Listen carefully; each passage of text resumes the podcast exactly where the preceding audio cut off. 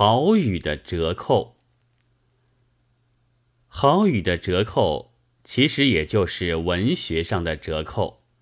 凡作者的字数，往往需打一个扣头，连自白其可怜和无用，也还是并非不二价的。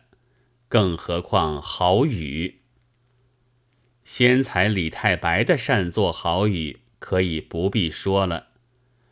连留长了指甲、骨瘦如柴的鬼才李长吉，也说：“贱买若爷溪水见，明朝归去是员工起来，简直是毫不自量，想学刺客了。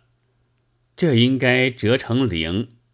证据是他到底并没有去。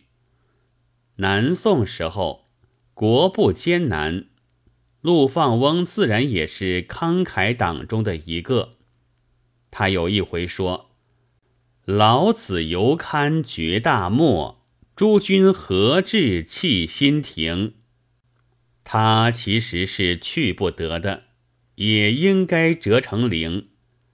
但我手头无书，隐失或有错误，也先打一个折扣在这里。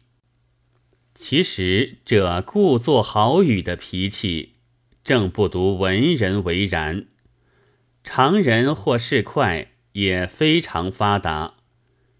世上甲乙打架，输的大抵说：“我认得你的。”这是说他将如伍子胥一般，势必复仇的意思。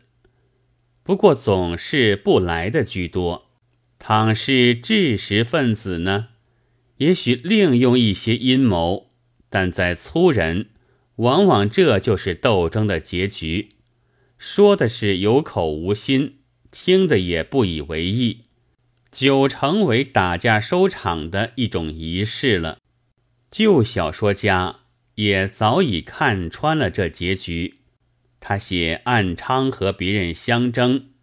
赵丽攻击过别人的偷汉之后，就自叙道：“老娘是指头上站的人，胳膊上跑的马，底下怎样呢？”他任别人去打折扣，他知道别人是绝不那么糊涂，会十足相信的，但仍得这么说。恰如卖假药的，包纸上一定印着。存心期事，雷击火焚一样，成为一种仪式了。但因时事的不同，也有立刻自打折扣的。